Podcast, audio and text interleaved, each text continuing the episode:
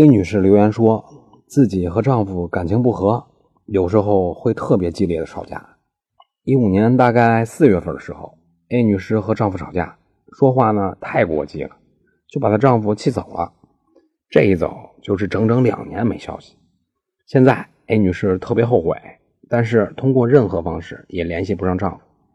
A 女士就想着，这眼看着就不是个家了，估计就算能找到丈夫，也过不下去了。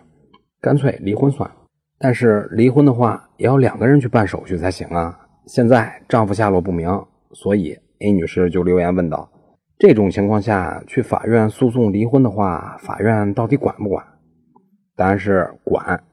我国法律规定，即使夫妻间一方下落不明，另一方也可以单独去法院起诉离婚，法院会受理，并且如果经过审查真的是感情破裂的话，法院会判决离婚的。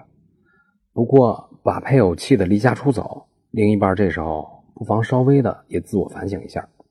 以上就是今天的音频，您的赞助、评论和转发是对我最大的支持，在此鞠躬感谢。咱们下期再见。